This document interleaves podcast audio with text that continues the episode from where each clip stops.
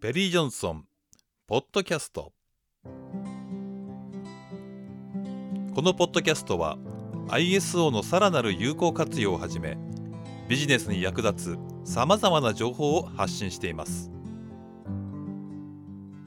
さて今日は第2講はですねプロセスアプローチということで、えお話を進めていきたいと思います。プロセスアプローチ、極めてこう重要なところですので、まずポイントからですね、皆さんにご説明をしていきたいと思いますが、まずですね、ISO9001 の2015年版の規格要求事項の解説をこれからもちろんしていくわけなんですけれども、まず皆さんにちょっとお尋ねしたいと思います。え企画要求事項のスタートはどこからでしょうか？っていうね、質問です。ISO9001-2015 年版の企画要求事項は、はい、4.1から始まり10.3で終了すると。さて、これは本当でしょうか？間違いでしょうか？どちらとも言えないでしょうか？ということで、これはあの講座の中で、この質問の意味と、すごくここ重要なポイントなので、ご説明をね、していきたいと思います。で、もう一つ問題です。企画要求事項通りの活動で良い結果が得られる。つまり、企画要求事項に従って活動すれば、良い結果が得られるものである。マネジメントシステムを活用し、良い結果を創出するためには、企画要求事項に従い活動すればいいんだっていうね、どうでしょう、皆さん。え本当でしょうか？間違いでしょうか？それともどちらとも言えないんでしょうか？というね、このあたりを今日解説を中心にしていければというふうに思います。さあ、ざーっと飛ばしながらですね、見ていきましょう。今日の学習範囲です。序文からスタートします。もうこの辺から答えが見えてくると思いますけども、序文0.1の一般、0.2は品質マネジメントの原則。0.3プロセスアプローチということで、0.3.1の一般、0.3.2の PDCA サイク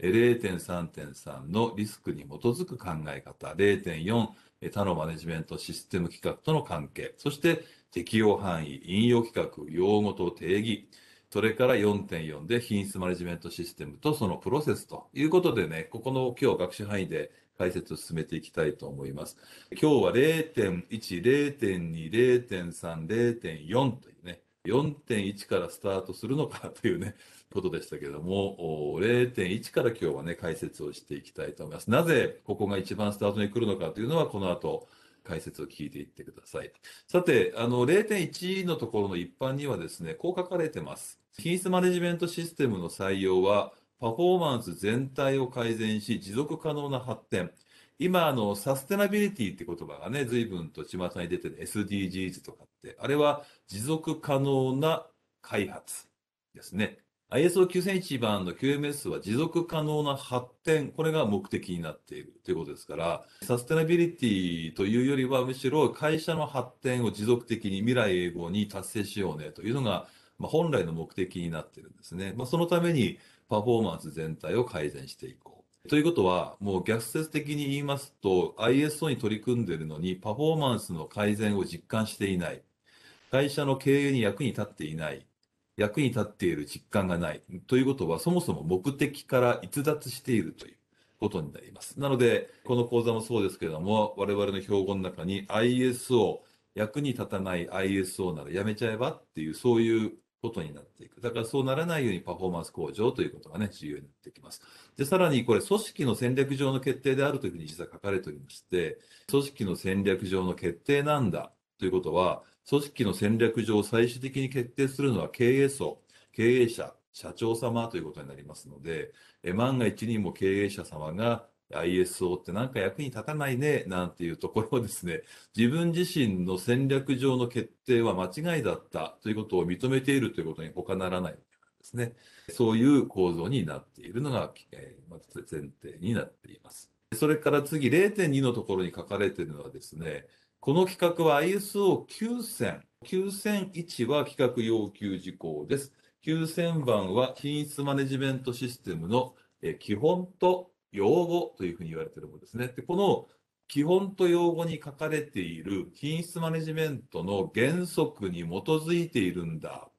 というふうに書かれております。つまり、9001番から入っちゃ本当はね、ダメなんです。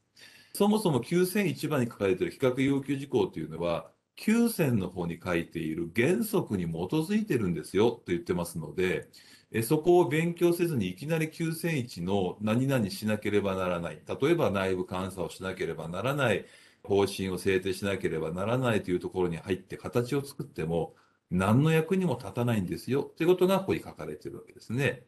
そしてこの原則を適用するときに組織のパフォーマンスを改善するための典型的な取り組みの例が含まれている。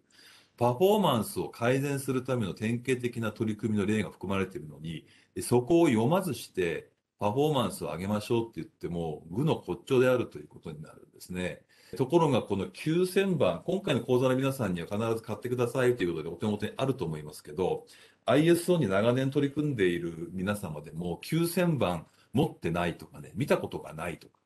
原則って何ですかっていう方が世の中にたくさんいらっしゃるのも事実なんですね。それで勉強をしていないのに ISO を役に立たないって言ってしまうことにものすごく残念な感じがしているわけなんですね。そしてこの7原則と言われているものには顧客重視、リーダーシップ、人々の積極的参加、プロセスアプローチ、客観的事実に基づく意思決定、改善、関係性管理という、この7つの極めて重要なものが書かれています。で、ここができていれば、9001番の比較要求事項のことは大体問題なくパフォーマンスが上がる形になっていくんだろうという構造に実はなっています。さらに原則っていうとですね、これ日本語の原則っていうのが、実はこの比較要求事項の原文をこう紐解きますと、この原則って訳されているのは、原文はね、プリンシプルスっていう言葉を使ってるんですね。で、この日本語の原則っていうのは、例えばね、皆さんは原則、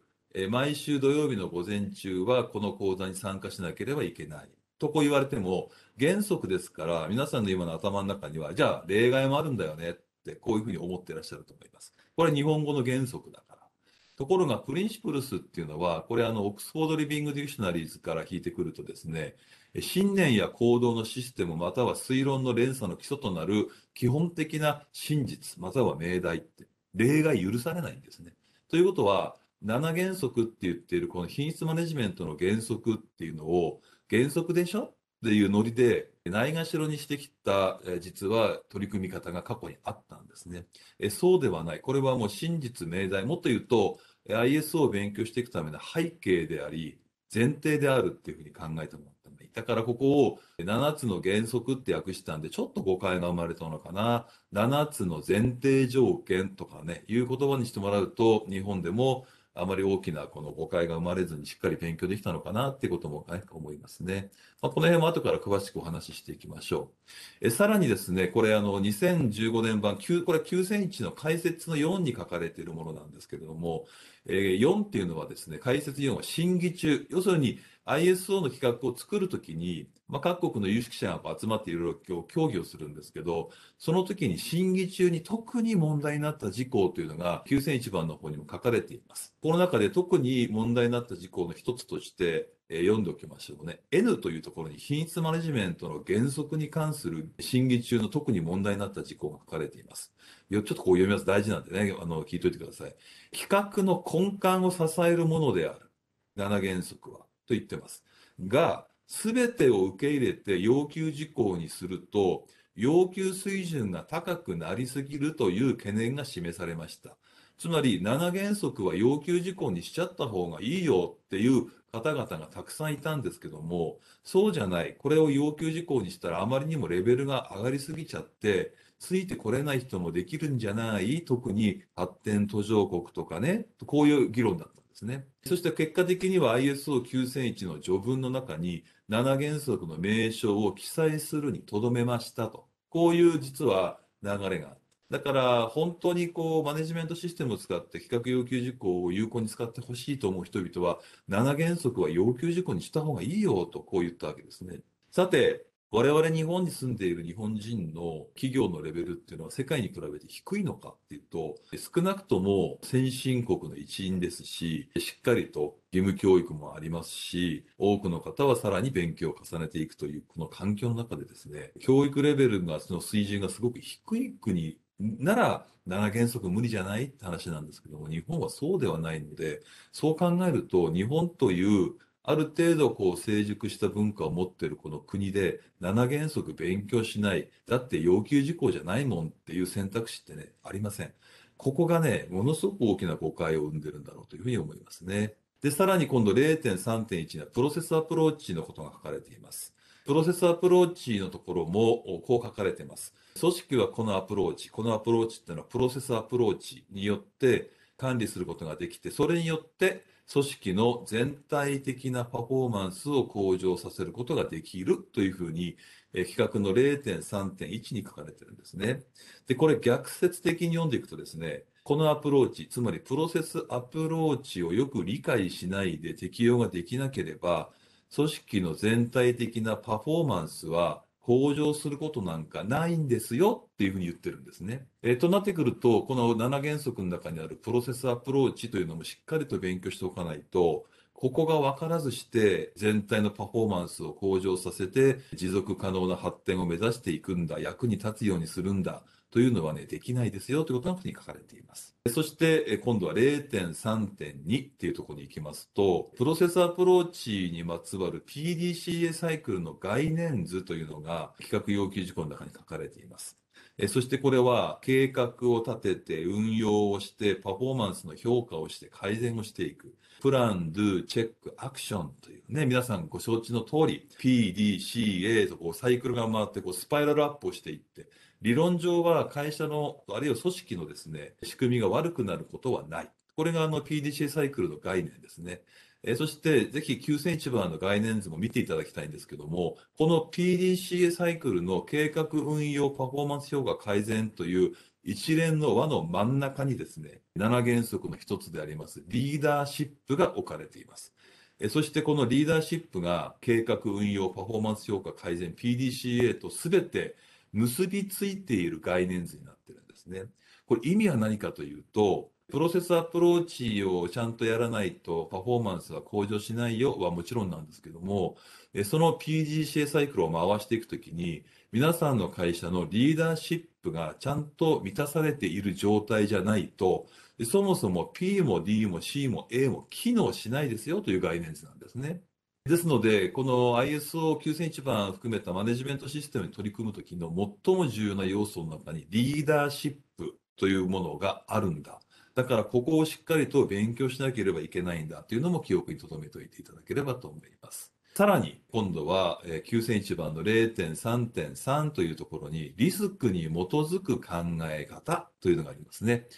これは英語の原文はリスクベースドシンキングとなっておりまして、リスクアセスメントをしなさいとか、リスクの識別方法をちゃんと何か基準を使いなさいとかっていうことは言っておりません。ですから、リスクに基づく考え方を取り入れて運用してくださいということだけ言っているんですね。これがまたちょっと厄介なことになっておりまして、QMS の主な目的、これは QMS のみならず EMS もみんなそうなんですけども、基本的には予防ツール。転ばぬ先の杖をついて問題が起きないようにしていこう。そして問題がもしも起きちゃった時にはちゃんと修正是正をして改善をしていこうというのが基本的な考え方になっています。そしてこの企画要求事項の6.1というところにこのリスクに基づく考え方のことが出てくるんですけれども、リスクマネジメントのための厳密な方法論についてとか、あるいは文書化したリスクマネジメントプロセスは要求はしていない。だからまあ自由ですよということになっているんですね。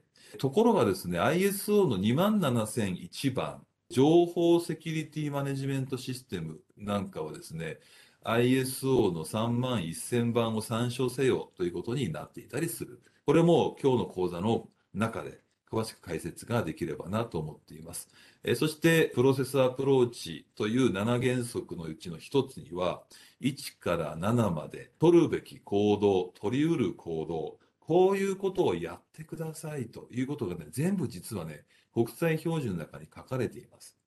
例えば、プロセスアプローチのみならず、リーダーシップであれば、リーダーシップの中で、あなたこれをやってくださいねというものがね、全部明らかにされているんですね。でそこを勉強しないでスタートしちゃうので、ISO は役に立たないというおかしな誤解が生まれてしまっているというのが事実になっています。